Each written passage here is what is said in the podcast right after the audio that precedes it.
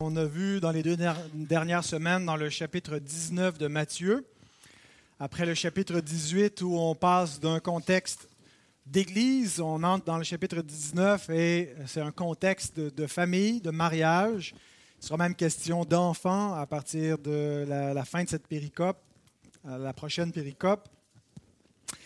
Et puis, donc, on a parlé jusqu'à présent du mariage, qu'on a vu comme une ordonnance créationnelle et une alliance indissoluble. Ensuite, on a parlé du divorce et on a dit que quoi que ce soit que le divorce vient dissoudre, il ne dissout pas l'alliance du mariage proprement. Euh, en fait, que les mesures qui ont été données dans Deutéronome 24 servaient non pas à encourager, mais à restreindre euh, la pratique du divorce que le divorce n'était pas une dissolution du mariage, mais une séparation légale des époux et qui avait en vue leur réconciliation. C'était temporairement qu'ils devaient les séparer pour qu'ils reviennent ensemble, autrement, ils doivent demeurer seuls. Et on s'est laissé avec la question, qu'en est-il? Dans les cas où il y a de l'adultère, est-ce qu'il faut euh, quand même donc euh, rester seul euh, ou rester avec notre mari, notre femme infidèle? Qu'en est-il dans les cas de violence conjugale, d'abandon? Alors, c'est ce qu'on va voir ce matin. Et c'est ici où il risque peut-être d'y avoir des désaccords. Jusqu'à présent, je ne pense pas que dans les deux premiers messages, il y avait tant de désaccords. Il y a plutôt un assez grand consensus dans la communauté euh, chrétienne sur la compréhension de l'alliance du mariage. Euh, peut-être un peu moins sur la question de l'enseignement de Jésus sur le divorce et qu'il explique la bonne façon de comprendre Moïse, mais encore moins lorsqu'on arrive au verset 9 et la question du remariage. Et qu'est-ce qu'on fait, entre autres, avec les remariages que Jésus déclare adultères?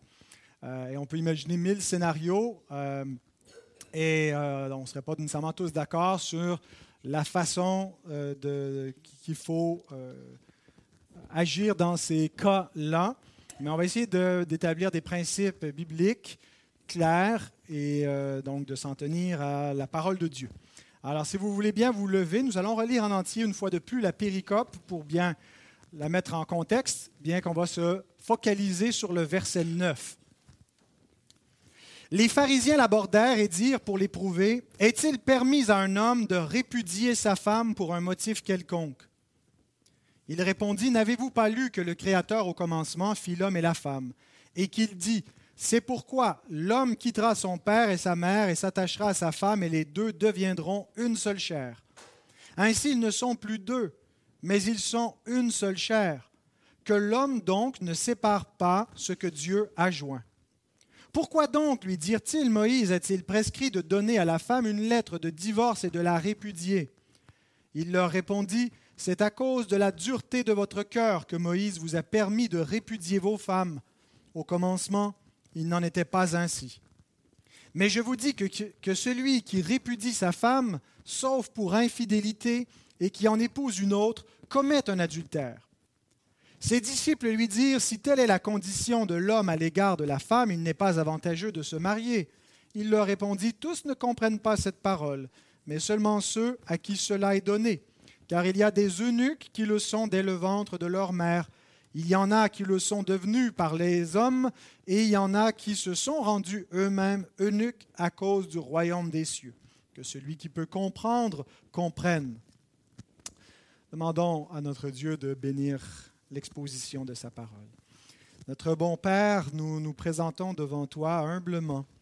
Nous sommes euh, en terrain saint puisque c'est sur le terrain de ta parole que nous nous tenons et nous voulons faire comme euh, tu as commandé à Moïse lorsqu'il marchait sur cette terre sainte, où tu as commandé d'enlever ses, chaussures de ses pieds, Seigneur. Nous voulons euh, figurativement essayer d'enlever toutes nos nos préconceptions et arriver, Seigneur, en marchant euh, sur euh, cette terre pure, en nous laissant guider et instruire par ta parole.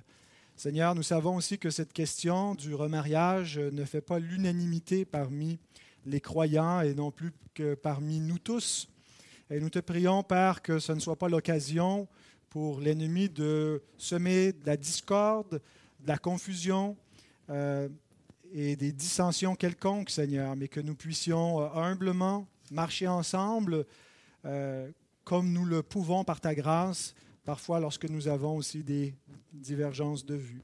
Te prions, Seigneur, surtout pour que nous puissions honorer le mariage et ne pas, Seigneur, banaliser cette institution, ne pas la massacrer comme le monde le fait, mais qu'on soit des foyers euh, où le mariage est honoré, où nous nous aimons comme ta parole nous le commande et où nous euh, sommes unis solidement.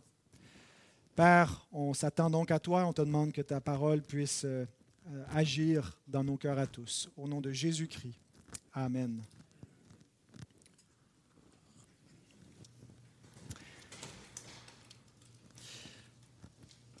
Donc, le, plan de ce matin euh, comporte deux points. On va parler, dans le titre, il est question de remariage, mais enfin, on va beaucoup parler de l'adultère. Donc, le premier point, c'est l'adultère et le mariage, puis le deuxième point, c'est l'adultère et le remariage. Et chacun de ces points a un sous-point. Alors, dans la question de l'adultère et le mariage, on va aborder euh, la dissolution du mariage et la restauration du mariage. Et on va regarder donc euh, aussi ensuite dans l'adultère et le remariage les clauses d'exception que l'Écriture présente et euh, qu'est-ce qu'on fait avec les remariages illégitimes? Alors, euh, l'adultère et le mariage. Les devoirs conjugaux, le fait que les époux doivent vivre ensemble, que euh, que l'homme doit rendre à sa femme ce qu'il lui doit et que la femme doit rendre à son mari ce qu'il lui doit. Ce sont des euphémismes pour parler donc du devoir conjugal. Euh, et donc l'ensemble des devoirs conjugaux ne sont pas absolument inconditionnels. Bien sûr qu'il y a quelque chose d'inconditionnel dans l'alliance du mariage. On ne peut pas dire que euh, ben, il y avait des circonstances favorables au commencement de notre mariage. J'aimais ma femme. En cours de route, il s'est passé de quoi? Je l'aime plus. Donc, je ne suis plus obligé envers elle parce que les circonstances ont, changé. Euh, l'alliance du mariage est inconditionnelle à cet égard-là. Les circonstances ne changent pas. Par contre, il peut se produire, en raison de la chute du péché, des, euh, des situations où euh, des devoirs conjugaux vont être compromis. Par exemple, dans le cas de violence conjugale majeure, on ne recommandera pas euh, à l'époux violenté de demeurer dans une situation euh, d'abus. On ne dit pas nécessairement qu'on fera rien pour essayer de sauver le mariage, mais le devoir que les époux doivent vivre ensemble peut, être suspendu. et c'est justement un peu l'intention du divorce, de, pour se séparer momentanément pour donc sauver le mariage. Dès que la, question du divorce qu'on a vu la semaine dernière entre en ligne de compte, on voit que le, ce n'est pas une, une, inconditionnalité absolue qui va les lier depuis que le péché est entré dans le monde. Dieu déjà a fait intervenir dans sa loi euh, une clause spéciale euh, qui permet euh, une séparation lorsqu'il y a un motif valable qui le justifie. Mais le motif sur lequel on va se pencher aujourd'hui, c'est celui de l'adultère. L'adultère fait quelque chose euh, au mariage.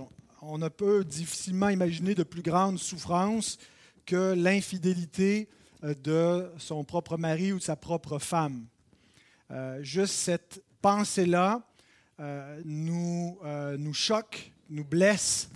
le livre des Proverbes parle de la, la colère qui peut être provoquée par l'adultère comme une, colère euh, qui ne se laisse réfléchir par aucun présent, aucun cadeau. Il y a euh, une, euh, la jalousie que, peut provoquer donc l'adultère. Il, est extrême. Mais ce n'est pas seulement aux émotions, ce n'est pas seulement à l'âme, ce n'est pas seulement à, à notre bien-être que l'adultère fait quelque chose, il fait quelque chose aussi à l'alliance du mariage. Il compromet l'alliance du mariage. Et la position que je vais vous présenter ce matin, on la retrouve résumée dans la confession de foi de Westminster. Je suis obligé de citer celle-là parce que, pour une raison qui nous échappe un petit peu, notre euh, propre confession, qui a copié à bien des égards la Westminster, n'a pas repris euh, cet élément-là, a laissé beaucoup d'éléments de côté dans le chapitre qui traite du mariage et du divorce. Euh, peut-être donc le mercredi soir où on sera rendu au chapitre 25 de notre confession de foi, on pourra se pencher sur le pourquoi de cela. Mais la confession de Westminster exprime au chapitre 24, au paragraphe 5, la compréhension que je veux défendre ce matin. L'adultère ou la fornication commis après la promesse de mariage et découvert avant le mariage est pour la partie innocente un motif de rompre son engagement, comme on voit Joseph dans Matthieu 1, 18 à 20. En cas d'adultère après le mariage, la partie innocente a le droit d'entamer une procédure de divorce et une fois divorcée de se remarier comme si le conjoint coupable était mort. Et c'est cette deuxième partie du paragraphe qui euh, ne fait pas consensus parmi les différents interprètes de la Bible. Que l'adultère permet à la partie innocente d'entamer des procédures de divorce, et non seulement cela, mais de se remarier comme si le conjoint était mort. Donc le premier point du premier point qu'on veut voir, c'est l'adultère et la dissolution du mariage. La confession de Westminster dit que le conjoint innocent, la partie innocente, peut se remarier comme si l'autre était mort, parce que la loi punissait de mort l'adultère. Alors, dans bien des cas, euh, quand l'adultère avait cours, ben, euh, il pouvait se remarier parce que la partie coupable était décédée. Deutéronome 22, 22. On est proche du contexte sur euh, la loi sur le divorce dans Deutéronome 24. On lit Si l'on trouve un homme couché avec une femme mariée, ils mourront tous deux. L'homme qui a couché avec la femme et la femme aussi, tu ôteras ainsi le mal du milieu d'Israël. La même chose est stipulée dans Lévitique 20, verset 10. Si un homme commet un adultère avec une femme mariée, s'il commet un adultère avec la femme de son prochain, l'homme et la femme adultères seront punis de mort. Ça contraste un petit peu avec la banalisation de l'infidélité que notre monde, notre culture aujourd'hui euh, véhicule. C'est des propos qui sont durs et qui sont difficiles à recevoir dans notre contexte moderne. Mais ça fait d'abord état de la gravité de ce qu'est l'adultère aux yeux de Dieu. Et ici, ce qui est recommandé, ce n'est pas une vengeance personnelle. On voit parfois dans des triangles amoureux euh, le conjoint abandonné qui est, enragé et qui va passer à l'acte dans sa jalousie et va les tuer. Euh, son, mari, sa femme euh, et, l'amant ou la maîtresse n'est pas du tout ce qui est prescrit ici. Ce n'est pas la vengeance personnelle qui est mise de l'avant, mais c'est plutôt une euh, fonction publique de la loi. C'est la peine capitale. C'est un rappel que l'ancienne alliance, c'était le ministère de la mort. C'est comme ça que l'apôtre Paul l'a décrit dans 2 Corinthiens 3 au verset 7, que le but de Moïse et de la dispensation mosaïque était d'être le ministère de la mort. C'est quoi ça, le ministère de la mort? Bien, le salaire du péché, c'est la mort. Et ça, c'est vrai euh, même pour ceux qui ne vivent pas sous l'ancienne alliance. Dieu dit à l'homme que le jour où il pécherait, il mourrait. Et le but de l'ancienne alliance était d'illustrer de manière civile cette vérité. Le salaire du péché, c'est la mort. Et c'était dans un contexte terrestre et avec une peine civile. Mais tout ça pointait vers une réalité éternelle, vers la seconde mort. La loi de Moïse ne pouvait pas aller plus loin que la peine civile. Mais il y a un plus grand châtiment encore, il y a une mort après la mort, la seconde mort. Et le ministère de la mort ben, illustrait cette fonction de la justice divine qui consiste à punir de mort le péché éternellement. C'est extrêmement grave, c'est extrêmement sérieux, on n'est pas en train de plaisanter. Et donc, bien sûr, l'ancienne alliance a expiré. Et les prescriptions de peine capitale pour ce péché particulier, parce que tous les péchés n'étaient pas punis euh, de la peine de mort. Il y a des péchés qui, sont plus graves que d'autres. C'est une indication, je pense, par la, la, gravité des peines qui peuvent être encourues. Euh, mais le fait, donc, que ce ne soit plus normatif ne signifie pas que euh, ces dispositions de la loi de Moïse ne nous sont pas utiles pour nous instruire. C'est plus normatif, mais ça demeure instructif que l'adultère ait été puni de la peine de mort. Et ça nous révèle ce que l'adultère fait. L'adultère tue le mariage. L'adultère, il est meurtrier, il tue l'alliance du mariage, et donc la vengeance, la justice tue l'adultère. Et on le voit que c'est ce que fait l'adultère, que l'adultère vient dissoudre, vient, compromettre l'alliance du mariage quand on le compare avec l'adultère spirituel. On le voit dans l'alliance entre Dieu et Israël qui est souvent comparée à un mariage. Dieu qui se présente comme le mari, l'époux de son peuple. Avec le prophète Osée, il lui fait prendre une femme prostituée, puis Dieu donne dans le mariage entre Osée et Gomère la comparaison entre lui et Israël, son peuple. Et en allant vers d'autres dieux, en se prosternant devant d'autres dieux, en sacrifiant à l'autel de d'autres dieux, Israël a commis l'adultère envers l'Éternel et a transgressé l'alliance et a brisé l'alliance a tué l'alliance. Dans le texte qui annonce l'avènement de la nouvelle alliance, dans Jérémie 31, à partir du verset 31, Dieu précise que la nouvelle alliance ne sera pas comme l'ancienne alliance, qui a été violée, qui a été brisée, quoique je fusse leur maître. C'est ce que la plupart des traductions françaises ont, quoique je fusse leur maître, mais je pense qu'il serait plus juste de comprendre quoique je fusse leur époux. Le mot Baal en hébreu pouvait être traduit par époux, par maître. Et l'idée, c'est que Dieu a fait alliance avec son épouse Israël et qu'en allant vers d'autres dieux, en se prostituant à d'autres dieux, elle a brisé l'alliance et elle a renié son époux. Et donc, Dieu lui a donné sa lettre de divorce. Et on voit que ça n'a pas été là avant qu'Israël se prostitue ainsi. Dès que l'alliance a été faite au mont Sinaï, euh, Moïse n'était pas descendu de la montagne, que déjà Israël s'était euh, euh, donné en adultère avec le veau d'or.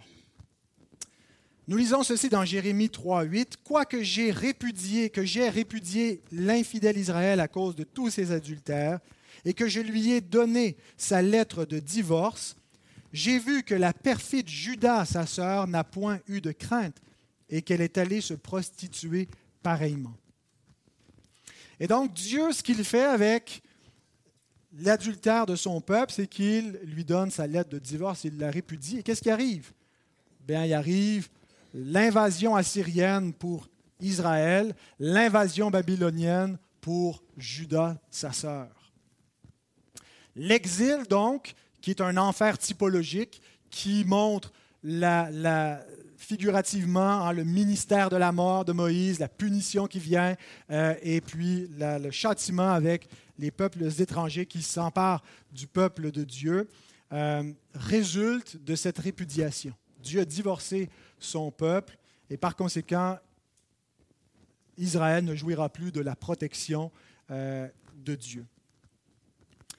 Donc l'alliance du mariage exige pour fonctionner l'exclusivité sexuelle des époux.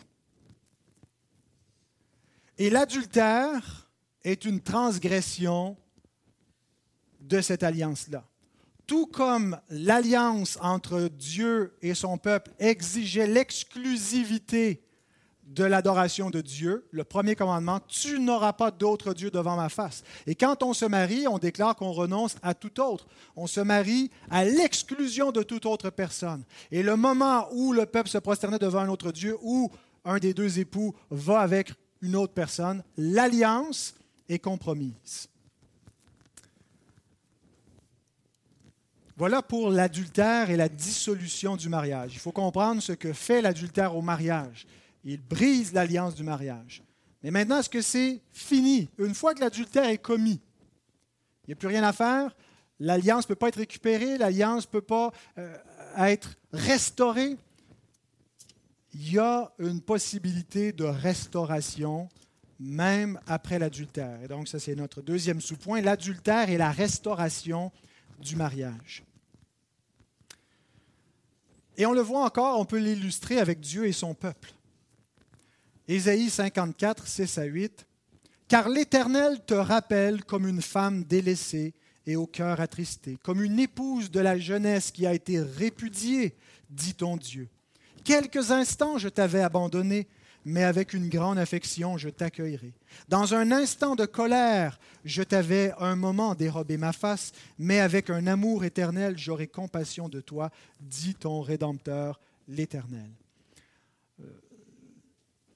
Une lecture superficielle donne l'impression qu'il y a un peu une contradiction. Dieu a répudié, Dieu a livré Israël en partage aux nations, puis ensuite il la rappelle. Alors Dieu a donné sa lettre de divorce, mais après ça, il la reprend euh, il n'y a pas de contradiction. Il y a une dualité entre deux principes, deux alliances que Dieu veut illustrer. L'alliance des œuvres qui a mené à la désobéissance d'Israël et à la dissolution de l'alliance et à la condamnation, et l'alliance de grâce où Dieu restaure euh, son peuple, une partie en tout cas de son peuple.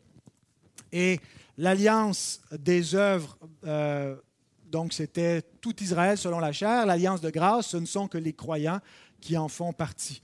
Et tous les croyants, finalement, sont rachetés de l'alliance des œuvres. On est tous, toute l'humanité, elle est comme une épouse divorcée qui a été euh, délaissée de l'Éternel parce que le péché est entré dans le monde. Et entrer dans la nouvelle alliance, c'est être restauré dans euh, le renouvellement d'une alliance de grâce.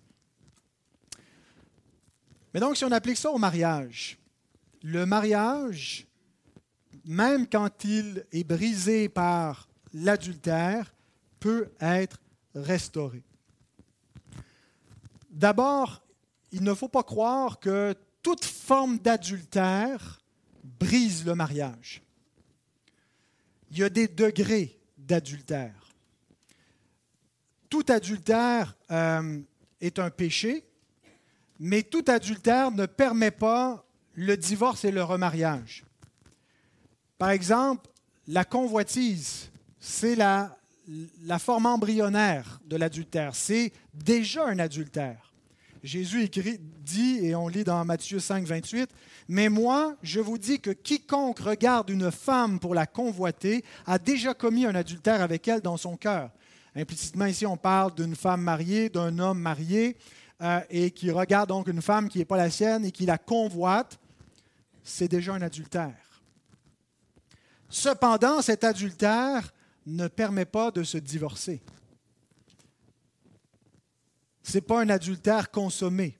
Euh, c'est un adultère dans le cœur, comme un meurtre en pensée ou en parole ne permet pas d'être emprisonné. Il y a une différence sur le plan euh, de nos rapports entre les hommes, entre euh, un, meurtre dans les pensées et en action. Dieu voit au-delà des actions, il voit dans le cœur, il voit le cœur des hommes comme des cœurs meurtriers, et c'est suffisant pour les traiter comme des meurtriers devant sa loi spirituelle. Mais sur le plan civil, sur le plan humain, ça ne l'est pas. Et donc, sur le plan spirituel vis-à-vis de Dieu, nous sommes tous des adultères. Mais euh, un mari, une femme ne peut pas se divorcer en disant ma femme, mon mari a regardé un autre, l'a convoité, ou même a consommé de la pornographie, et par conséquent, je peux me divorcer. Je ne crois pas que l'usage de pornographie soit un motif qui permette la séparation, non plus que le remariage. Maintenant, ceci étant dit, ça ne veut pas dire que ça ne peut pas être un problème sérieux qui finira pas par, dans aucun cas, la, séparation. Je pense que si euh, quelqu'un a un problème avec la pornographie, qui n'est pas dans la repentance et ne travaille pas pour sauver son mariage, ça pourrait être quelque chose de suffisant pour briser éventuellement le lien du mariage. Euh, mais euh, donc, quand est-ce que la partie innocente a le droit d'entamer les procédures de divorce? Lorsqu'on parle d'un adultère consommé? Lorsqu'on parle d'unir sa chair à une autre personne que son mari ou sa femme, d'avoir des relations sexuelles en dehors du mariage avec quelqu'un qui n'est pas son mari ou sa femme. Cependant, c'est un droit, ce n'est pas une obligation. Et c'est comme ça que la confession de Westminster le présente, c'est comme ça que la tradition chrétienne interprète ce que Jésus enseigne ici, au verset 9. Il y a une possibilité de divorcer, de se remarier, mais ce n'est pas une obligation de le faire. Le mariage peut encore être sauvé même lorsque l'adultère a eu lieu. Mais c'est ce qu'il faut évaluer. Est-ce que le mariage peut être sauvé? Et pour ça, ça implique qu'il doit y avoir une repentance du mari ou de la femme infidèle.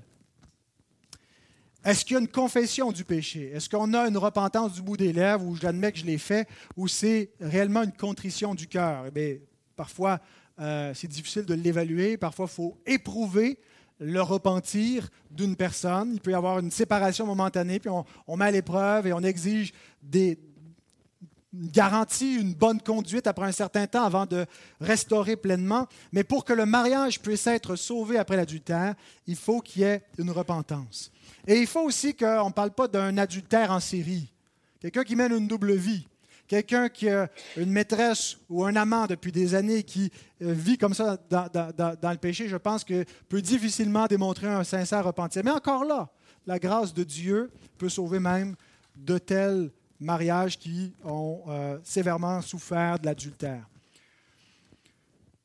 Mais lorsque ça arrive, lorsque l'adultère arrive, qu'il est découvert, que la partie innocente en a conscience, bien, il y a une décision qui doit être prise à ce moment-là. Est-ce que je décide de sauver mon mariage ou est-ce que je décide de poursuivre le divorce? Je pense que euh, le chrétien ou la chrétienne, avant d'arriver à Matthieu 19, ne peut pas passer par-dessus Matthieu 18. Si ton frère a péché, va, reprends-le. S'il t'écoute, pardonne-lui. S'il se repent véritablement, et je ne pense pas qu'une Église puisse recommander à un frère ou une sœur dont le mari ou la femme aurait été infidèle mais qu'il se repent véritablement. C'est un écart de conduite. Sans justifier sa conduite, il y a des raisons explicatives qui ne viennent pas justifier, mais qui aident à comprendre et qui a une vraie repentance et qui a un vrai travail qui veut se faire. Je pense que l'Église doit encourager au pardon, encourager à la réconciliation, à rebâtir le mariage. Mais quoi qu'il en soit, même quand on poursuit l'option du divorce, on doit le faire en cherchant à pardonner. C'est arrivé dans notre association. Euh, où euh, donc un, pasteur a, agi de cette façon-là, et puis pour des raisons, son épouse croyait qu'elle euh, ne pouvait pas lui faire confiance pour continuer cette relation. Et en, choisissant le divorce, elle a aussi choisi vraiment de lui pardonner et de ne garder aucune amertume, mais que c'était mieux pour elle de vivre seule dorénavant. Et donc, chaque situation va être différente. Je ne pense pas qu'on puisse faire un one size fit all.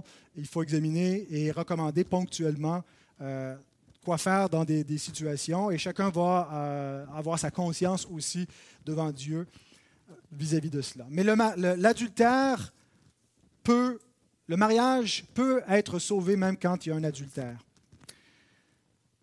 Une fois que la partie innocente décide de pardonner, ben, elle ne pourra pas changer d'idée plus tard. Elle ne peut pas garder une munition en disant je lui pardonne et si plus tard euh, ben, il se passe de quoi, pas nécessairement l'adultère, euh, ben, j'aurai toujours une carte dans, mon jeu, une munition pour dire ben, tu as commis l'adultère, donc je peux me séparer, je peux me remarier. Une fois qu'on décide de sauver le mariage, ben, on sauve le mariage jusqu'au bout et puis le, le fautif est exonéré. On ne peut pas revenir en arrière puis euh, dans, deux, trois ans décider euh, ben, que finalement on ne pardonne plus et qu'on décide de poursuivre le divorce. Il y a un processus de guérison, bien entendu. Il y a des étapes. Ce n'est pas que du jour au lendemain, ça va, euh, ça va revenir comme s'il n'y avait pas eu d'adultère. Mais ce qu'on vit, c'est la restauration complète de la relation parce qu'une fois la repentance et le pardon donnés, l'alliance est restaurée complètement. On n'a pas besoin de se remarier à nouveau. Autrement dit, le, conjoint innocent qui pardonne sauve son mari ou sa femme infidèle par son pardon. Le délivre de, de l'apostasie, du divorce, du renvoi et de la mort de l'alliance. Et donc, le pardon le restaure complètement, comme le pardon de Dieu nous restaure complètement. Dieu ne revient pas sur nos anciennes fautes. Henry Bryan commente en disant, sans en minimiser la gravité, nous constatons que ce péché, comme tout autre, peut être pardonné après confession et repentance. Le divorce est un grand mal et toujours causé par le péché, mais le chrétien doit pouvoir pardonner et accepter ce que Dieu accepte. Deux des ancêtres de Jésus furent le fruit de mariage entre adultères, Rahab avec Salmon et David avec Bathsheba. Et donc, nous nous rappelons que nous-mêmes, nous sommes des adultères en face de Dieu, que nous lui sommes infidèles, que Dieu est miséricordieux, plein de grâce, que son amour nous change, et nous sommes appelés à, appliquer la même grâce dans nos relations interpersonnelles, dans le pardon et dans le mariage. Bien sûr, ça ne se fait pas en claquant des doigts, ce n'est pas quelque chose de banal, c'est quelque chose qui peut prendre des années, qui va laisser des, cicatrices. Mais quand on comprend ce dont on a été pardonné, on peut reproduire ce pardon. Ceci étant dit, tous les mariages ne pourront pas être sauvés après l'adultère, dans des cas d'adultère. Et c'est important donc de se pencher sur l'adultère et le remariage. Et c'est ici qu'on fait intervenir la clause d'exception le verset 9. Relisons le verset 9. Mais je vous dis que celui qui répudie sa femme, sauf pour infidélité, et qui en épouse une autre, commet un adultère. Et donc, c'est le sauf pour infidélité qui est la clause d'exception. Que signifie cette clause d'exception? Elle ne signifie pas que le divorce est autorisé uniquement s'il y a eu un adultère. C'est comme ça que certains le comprennent, que Jésus interdit tout divorce, qu'il euh, abolit la loi de Moïse du Deutéronome 24 qui permettait à la répudiation pour une chose honteuse, on ne sait quoi. Euh, et Jésus dit non, ça c'était temporairement, c'est à cause de la dureté de vos cœurs. Vous n'avez pas le droit de vous divorcer sous aucun motif, sauf le cas d'adultère. Et donc Jésus n'est pas en train de dire qu'on peut se remarier, il est en train de dire seulement qu'on peut divorcer dans le cas d'un adultère. Ma compréhension est plutôt que ce que Jésus dit que le divorce ne permet pas le remariage, sauf en cas d'adultère. Jésus ne change pas Moïse. Jésus explique ce que Moïse veut dire. Jésus nous dit que la, permission du divorce a été donnée à cause de la dureté de cœur, puis la dureté de cœur aujourd'hui est la même qu'au temps de Moïse, et que c'était parce qu'il y avait une pratique abusive du divorce, et pour encadrer la pratique, pour la restreindre, avoir un motif véritable, comprendre que il pourra, ça pourra peut-être ne plus être possible de faire marche arrière euh, si elle devient la femme d'un autre.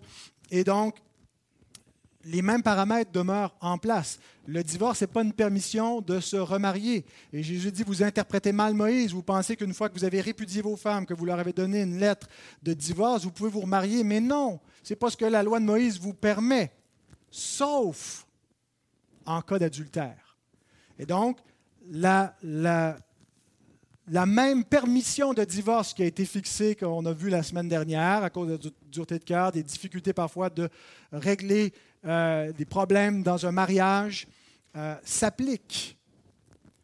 La chose honteuse qui permet le divorce, ce n'est pas juste l'adultère, parce que l'adultère, en fait, était puni de mort. Et donc, c'est un motif qui fait qu'on ne peut pas vivre en paix et Dieu nous a appelés à vivre en paix. Et parfois, mieux vaut vivre séparés dans la paix que unis dans la guerre. Alors le divorce demeure permis dans ces modalités-là, mais le mariage n'est pas permis pour un divorce, à moins que le divorce soit causé par l'adultère. Et je pense que c'est comme ça qu'il faut comprendre la clause d'exception. Le sauf pour infidélité veut dire que en cas d'adultère, on peut se remarier. Jean Calvin commente Bien que le Christ condamne comme adultère l'homme qui épouse une femme divorcée, cela se limite sans aucun doute au divorce illégitime et injustifié. Tous les divorces et les remariages ne sont pas illégitimes et injustifiés. Maintenant, Jésus ici n'utilise pas le mot euh, adultère quand il dit sauf pour infidélité. Il utilise le mot pornéa, qui est plus large que le mot adultère. Et donc, c'est moins spécifique. Ce n'est pas juste s'il y a eu un adultère là, euh, évident de j'ai trompé mon mari, j'ai trompé ma femme, mais ça inclut toute une catégorie d'inconduite sexuelle. Le mot pornéa, c'est vraiment un, terme qui englobe euh, l'adultère, mais l'inceste, la prostitution, qu'on se prostitue ou qu'on utilise la prostitution, la bestialité, l'exhibitionnisme, l'homosexualité, et etc. Tout ce qui est une conduite sexuelle qui est proscrite par la parole de Dieu. Et donc ma compréhension est que Jésus nous dit, c'est pas juste l'adultère ou l'infidélité conjugale, mais l'ensemble de ces comportements-là qui justifient un divorce et un remariage. Certains rejettent cette compréhension de la clause d'exception. Certains croient que le remariage est toujours interdit, que euh, Jésus croit qu'on ne doit jamais divorcer, sauf dans les cas d'adultère, on peut divorcer, mais qu'on ne peut pas se remarier même dans les cas d'adultère. C'est la compréhension de John Piper, de Vadi Bockham, euh, j'ai aussi mis de Guillaume Bourrin, mais ce n'est pas exactement sa compréhension. Il y a, quelqu'un de notre église qui m'a stoulé dans mes notes, qui a contacté Guillaume. Il dit C'est ça ta position? Puis il a dit Non, mais Étienne. Ah, je ne voulais pas le nommer, excuse-moi, Étienne.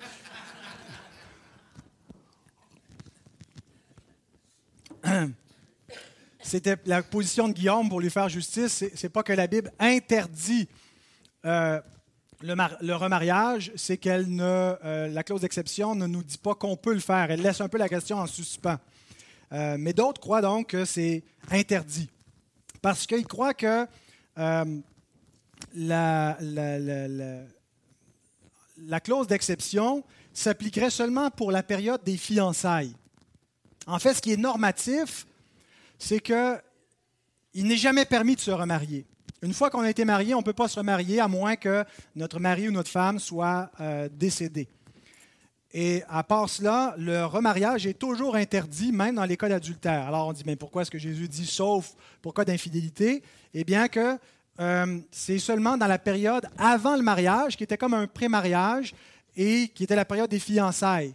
Et, la, façon qu'ils expliquent ça, c'est que la, position normative de Jésus sur le divorce et le remariage, on la retrouve dans, Marc et dans Luc, ou quand, dans les passages parallèles, quand on demande à Jésus si un homme peut se divorcer pour un motif quelconque, Jésus dit non, c'est à cause de la dureté de cœur. Et quand vous le faites et que vous vous remariez, vous commettez l'adultère. Et Jésus n'ajoute pas, sauf pour cause d'infidélité, dans Marc et dans Luc. La seule place où Jésus ajoute la clause d'exception, c'est dans Matthieu. Matthieu 5, 32, Matthieu 19, 9. Et donc on dit, la raison pourquoi on retrouve ça ici, c'est pas parce que Jésus donne une permission qu'il faut harmoniser avec Marc et Luc, qui vient donner la, version complète de la réponse de Jésus sur la question, mais c'est pour euh, justifier euh, Joseph au début de l'évangile de Matthieu. Parce qu'on voit Joseph dans une situation qui est déjà engagé légalement envers Marie, sa fiancée, et les fiançailles euh, du temps biblique, c'était pas juste comme nous, là, une espèce de, de, promesse un peu informelle, c'était un engagement légal, parfois même financier entre les familles, avant le mariage, mais c'était déjà comme euh, un, un pré-mariage. Et que si on découvrait pendant cette période-là, euh, et puis c'était justement un temps d'un peu de probation pour savoir si euh, on allait se marier, et, on ne pouvait pas donc changer d'idée, à moins qu'il y aurait eu un adultère. Et donc, c'est pour un peu couvrir Joseph et montrer que Joseph était justifié de vouloir répudier Marie secrètement parce qu'il pensait qu'elle avait été infidèle, parce qu'elle se trouvait enceinte, et ce n'était pas lui qui l'avait mise enceinte. Et donc, c'est comme ça que certains interprètent la clause d'exception. C'est seulement pour la, euh, période des fiançailles et on retrouve juste ça dans Matthieu parce que c'est juste dans Matthieu qu'on retrouve l'histoire de Joseph et de Marie. Et euh, sinon, ben, c'est ce qu'on retrouve dans les autres évangiles qui est normatif. Je ne suis pas d'accord avec cette interprétation. Euh, Joseph est justifié sans clause d'exception. Deutéronome 22, 23 à 27 nous parle d'une situation où une femme fiancée à un homme euh, coucherait avec un autre homme, euh, et donc on n'a pas besoin d'une clause d'exception pour nous donner ce qu'il faudrait faire en pareil cas. La loi nous l'expliquait. vous pourrez le lire, Deutéronome 23 à 27. Alors Joseph avait déjà une clause d'exception sans que Jésus vienne ajouter quoi que ce soit. Et le fait que Matthieu soit le seul à rapporter la clause d'exception euh, ne vient pas nous dire que euh, ça ne s'applique pas au mariage en général, mais juste aux fiançailles. Quand on arrive avec des éléments différents dans les évangiles synoptiques, qu'est-ce qu'il faut faire? Il ne faut pas les opposer entre eux, mais les harmoniser entre eux. Hein, quand on, on, lit, par exemple, dans un évangile synoptique qu'il y avait un démoniaque et quand on lit dans l'autre qu'il y avait deux démoniaques, ce n'est pas une contradiction on harmonise. Il y avait deux démoniaques, mais il y en a un qui ressortait plus que les autres. Il y en a un qui parlait, il y en a un qui était de l'avant. Et donc, on, harmonise et on additionne les données.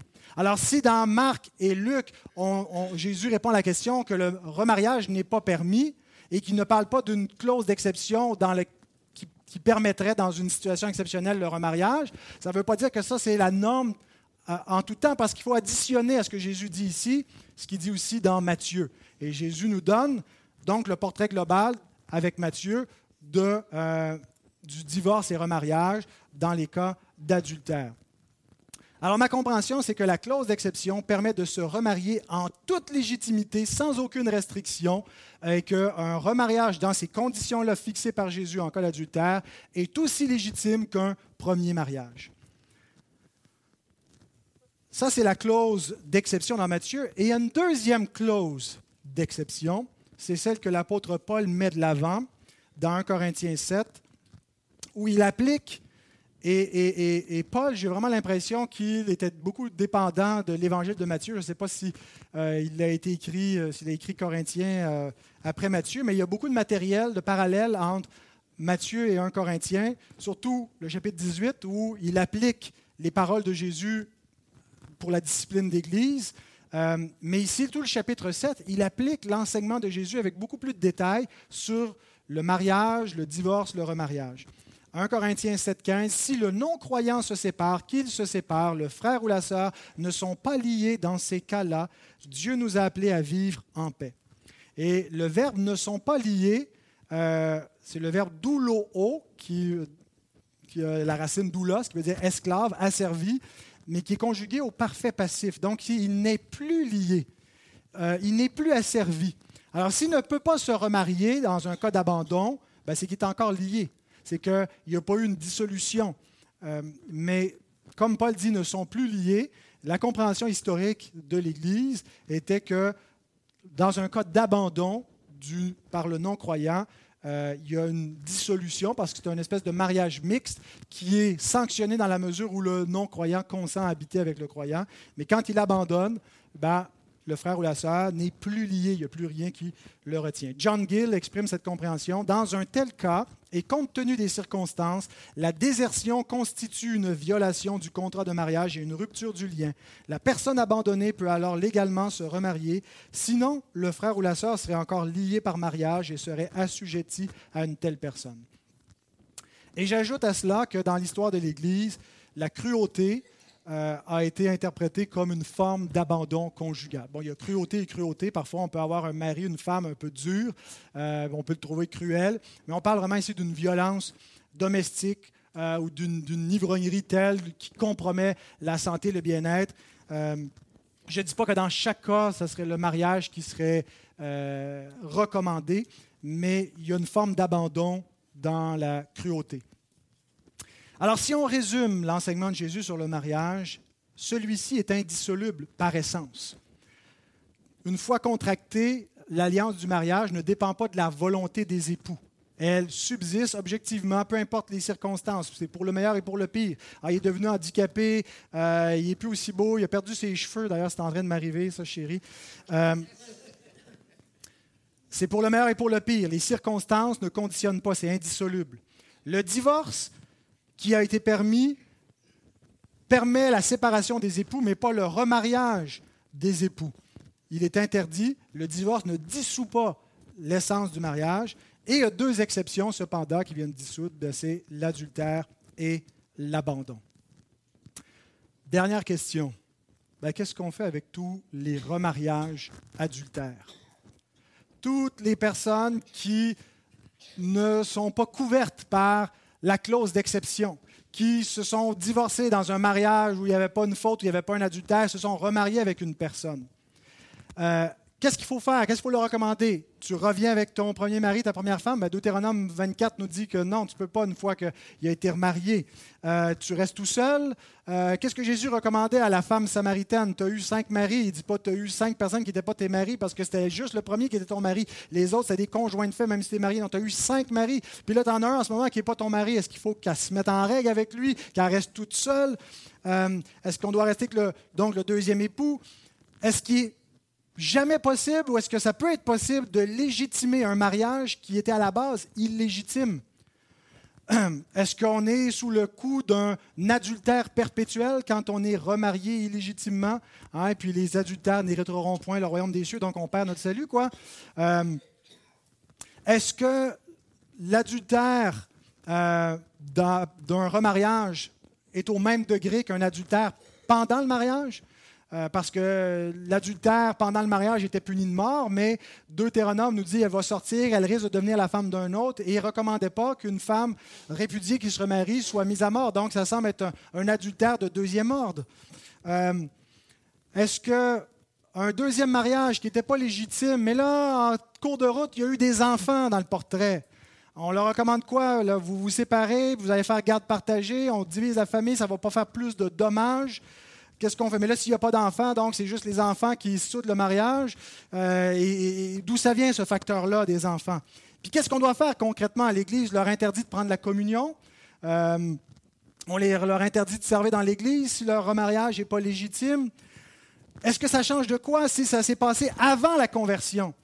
La personne était, dans le monde, elle s'est mariée, elle ne connaissait pas le Seigneur, elle s'est divorcée, elle s'est remariée, par la suite elle est venue au Seigneur. Est-ce que ça, change de quoi? D'avoir euh, pris conscience de ces choses après être venu au Seigneur? Euh, est-ce que ça peut justifier à ce moment-là?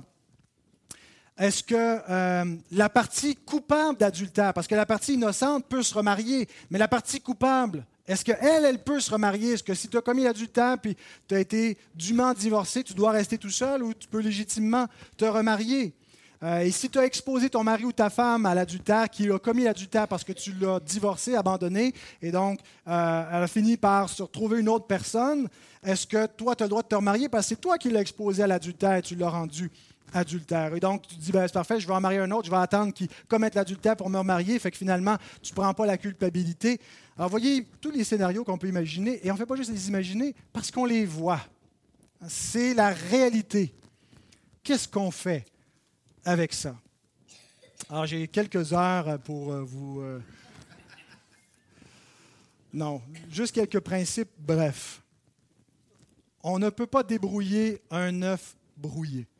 C'est vrai dans les cas quand on a fait tout un omelette dans une situation conjugale, c'est vrai dans d'autres cas dans notre vie. Mais le point, c'est qu'on ne pourra pas toujours revenir à un idéal parfait. On ne pourra pas toujours revenir à, nettoyer la table, remettre tout propre. Dans certaines situations, on va falloir se contenter euh, d'une roue de spare, hein, si vous comprenez ce que je veux dire. Une situation qui, sur le plan moral, n'est pas l'idéal il n'y a pas non plus une solution qui règle tous les problèmes. Parfois, on fait des équations bien simples, euh, mais tous les cas que j'ai énumérés, une fois qu'on a mis les principes bibliques de l'avant, il va rester des problèmes. Il y a des situations parfois un peu insolubles et on va se contenter d'une solution qui n'est pas complètement satisfaisante parce qu'il n'y en a pas de meilleure. On vit dans un monde déchu.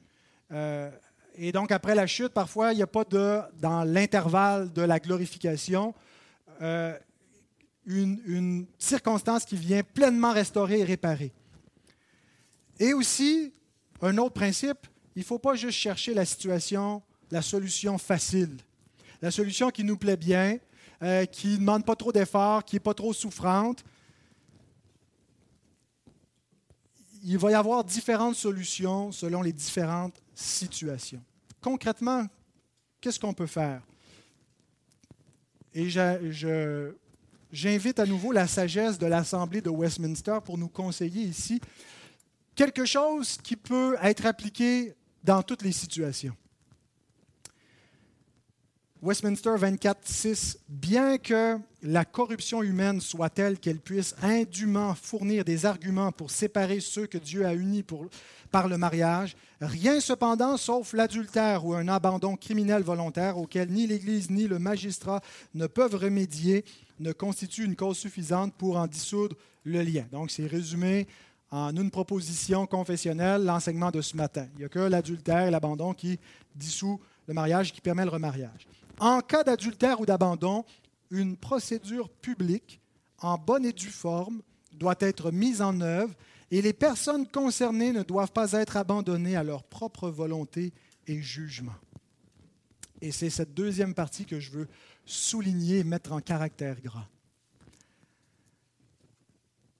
Ça reflète, à mon avis, la sagesse biblique.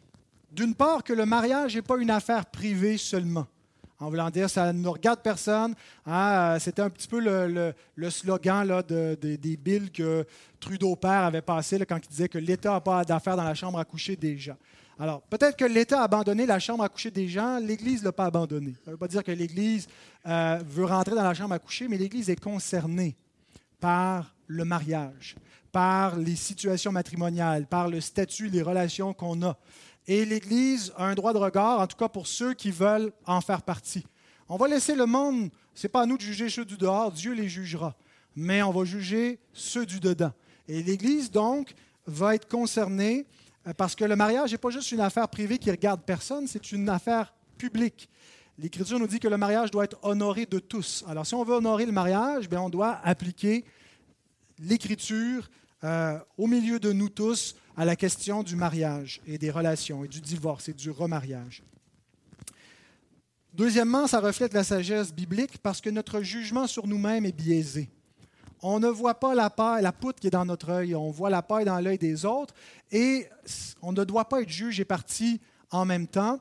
Euh, et puis, euh, donc, on, on, va chercher la solution la plus facile pour nous. On va se justifier de choses qu'on ne doit pas se justifier. Alors, qu'est-ce qu'il faut faire? Il faut s'en remettre au jugement d'une église biblique. Et je, tiens sur l'adjectif biblique parce qu'il y a des églises qui n'appliquent pas la parole de Dieu à ces cas-là, qui appliquent les standards euh, de complaisance humaine de la société pour plaire aux hommes, mais vous vous retrouvez dans une situation où vous n'êtes pas sûr ce que vous devez faire légalement devant Dieu. Cherchez une bonne église qui fonctionnent selon les principes de la parole de Dieu, demandez-leur d'examiner votre situation et que vous ayez des gens qui vous aiment suffisamment, qui sont assez soucieux de votre bien-être, du bien-être de votre foyer, de l'honneur de Dieu, de l'honneur du nom de chrétien et de l'institution du mariage, qui vont vous faire des recommandations appropriées ponctuellement à votre situation. Ce n'est pas que l'Église est infaillible et elle ne se trompera jamais. Mais c'est beaucoup plus sûr que si vous êtes abandonné à votre propre volonté et à votre jugement. Et donc, ça revient au chapitre 18, la discipline de l'Église, l'autorité de l'Église locale pour exercer le pouvoir des clés, pour administrer la table du Seigneur. Qui on laisse venir à la table du Seigneur? N'importe qui. N'importe qui qui vit dans l'adultère, euh, on a une responsabilité. Et donc, je ne vais pas vous donner une solution à chaque situation parce que chaque situation doit être examinée individuellement. Et euh, on applique donc ce qu'on croit être la sagesse biblique et la meilleure solution dans ces situations d'œufs brouillés. Alors que Dieu euh, nous vienne en aide, que sa grâce euh, nous fortifie parce que l'Église va être jugée pour cela, va être jugée pour les jugements qu'elle aura rendus. Et donc, que Dieu nous donne le courage et la fidélité d'appliquer sa parole. Amen.